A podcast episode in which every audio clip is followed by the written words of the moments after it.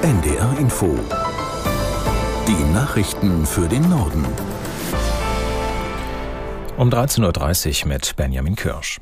In der Diskussion über Migration sind die Leistungen für Asylsuchende in den Fokus gerückt. Der FDP-Fraktionsvorsitzende Dürr forderte die Bundesländer auf, Barzahlungen an Geflüchtete einzustellen. Stattdessen sollten sie Sachleistungen oder sogenannte Bezahlkarten erhalten. Dürrs Ansicht nach stellen die Barzahlungen einen Anreiz zur Migration nach Deutschland dar. Sachsen-Anhalts Ministerpräsident Haseloff von der CDU sieht den Vorschlag skeptisch. So sei das Gesamtproblem nicht zu lösen. Gutscheine oder Bezahlkarten auszugeben bedeutet zudem einen erheblichen organisatorischen und personellen Aufwand, so Haseloff. Nach der EU-Einigung auf eine Krisenverordnung zur Asylpolitik gibt es neue Vorbehalte aus Italien. Die EU-Innenminister hatten sich darauf verständigt, dass Asylsuchende länger und unter haftähnlichen Bedingungen an den Außengrenzen festgehalten werden können, wenn besonders viele Migranten nach Europa kommen. Deutschland hatte durchgesetzt, dass dann jedoch Kinder und ihre Familien bevorzugt behandelt werden. Katrin Schmidt aus Brüssel erklärt, welche Vorbehalte Italien hat. Aus italienischer Sicht fährt vor allem die deutsche Seite da einen Zickzackkurs, sagen die Italiener, weil einerseits gehe es den Deutschen dann so offensichtlich um besonderen Schutz für Familien, andererseits sagen die Italiener, würden sie, die, gerade die Deutschen, eben das Geschäft von Schleppern und Schleusern begünstigen, die sich gerade auch an Familien wenden und denen die Fahrt übers Mittelmeer anpreisen, weil eben die Bundesregierung ja auch die Seenotrettung mitfinanziert. Die armenischstämmigen Bewohner von Bergkarabach verlassen die Kaukasusregion. Fast 85.000 Menschen sind nach Armenien geflüchtet. Das sind etwa zwei Drittel der ursprünglichen Einwohner. Armeniens Premierminister Pashinyan sprach von ethnischen Säuberungen durch Aserbaidschan. Die Zahl der Toten infolge der Explosion eines Treibstofflagers am Montag ist auf mindestens 170 gestiegen. Viele Menschen hatten dort während ihrer Flucht aus Bergkarabach getankt. Die Region gehört völkerrechtlich zu Aserbaidschan, es leben dort aber überwiegend Armenier. Gestern hatte die Führung der selbsternannten Republik ihre Auflösung zum Jahresende verkündet. Nach dem Bundestag hat auch der Bundesrat dem sogenannten Heizungsgesetz der Ampelkoalition zugestimmt. Damit können die Regelungen im Januar in Kraft treten. Aus Berlin Michael Weidemann.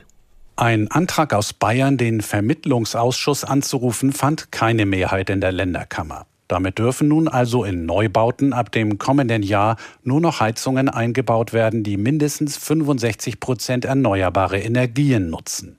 In Altbauten ist die entsprechende Pflicht von einer kommunalen Wärmeplanung abhängig, die Großstädte bis Mitte 2026, alle anderen Städte und größere Gemeinden bis Mitte 2028 vorlegen müssen.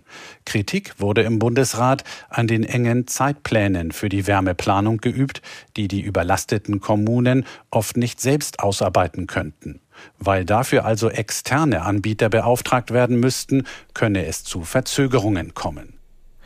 Außerdem hat der Bundesrat für die Abschaffung des Kinderreisepasses gestimmt. Ab dem kommenden Jahr gibt es stattdessen einen elektronischen Reisepass für Kinder unter zwölf Jahren. Er wird länger gültig sein und soll weltweit genutzt werden können. Die Reform des Gesetzes sieht auch vor, dass Bürgerinnen und Bürger Pässe und Personalausweise auf Wunsch per Post zugestellt werden. Damit müssten sie dann für einen neuen Pass nur noch einmal zur Beantragung zum Amt. Der Landeschef der Bremer CDU, Meyer Heder, ist mit sofortiger Wirkung zurückgetreten. Er hatte sich in einem Interview mit Radio Bremen grundsätzlich offen für eine Zusammenarbeit mit der AfD gezeigt. Aus Bremen, Gabriele Intemann. In einer schriftlichen Erklärung distanzierte sich Meyer Heder am Vormittag ausdrücklich von der AfD. Seine Aussagen in dem Interview hätten in der Öffentlichkeit eine andere Wirkung gehabt als von ihm beabsichtigt. Das bedauere er, so Meyer Heder. In dem Interview hatte er erklärt, dass für ihn die Inhalte bei der politischen Arbeit im Vordergrund stehen. Und wenn CDU und AfD einer Meinung seien, warum solle man dann nicht zusammenarbeiten, sagte Meyer Heder. Diese Aussage sorgte für scharfe Kritik aus der Bremer Politik.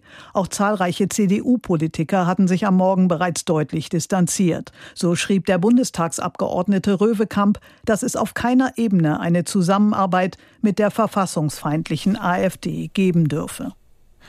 Im Fall des tot aufgefundenen 14-jährigen Mädchens aus Nordhessen gibt es einen Tatverdächtigen. Wie die Polizei mitteilte, hat sie einen 20 Jahre alten Mann festgenommen. Er sei ein Bekannter des Mädchens und dringend verdächtig, für ihren Tod verantwortlich zu sein. Weitere Einzelheiten wurden nicht genannt. Die 14-Jährige war seit vorgestern Abend vermisst worden. Die Polizei hatte die Leiche des Mädchens gestern in einem Wald bei Bad Emstal im Kreis Kassel entdeckt. Die Todesursache soll durch eine Obduktion ermittelt werden. Das waren die Nachrichten.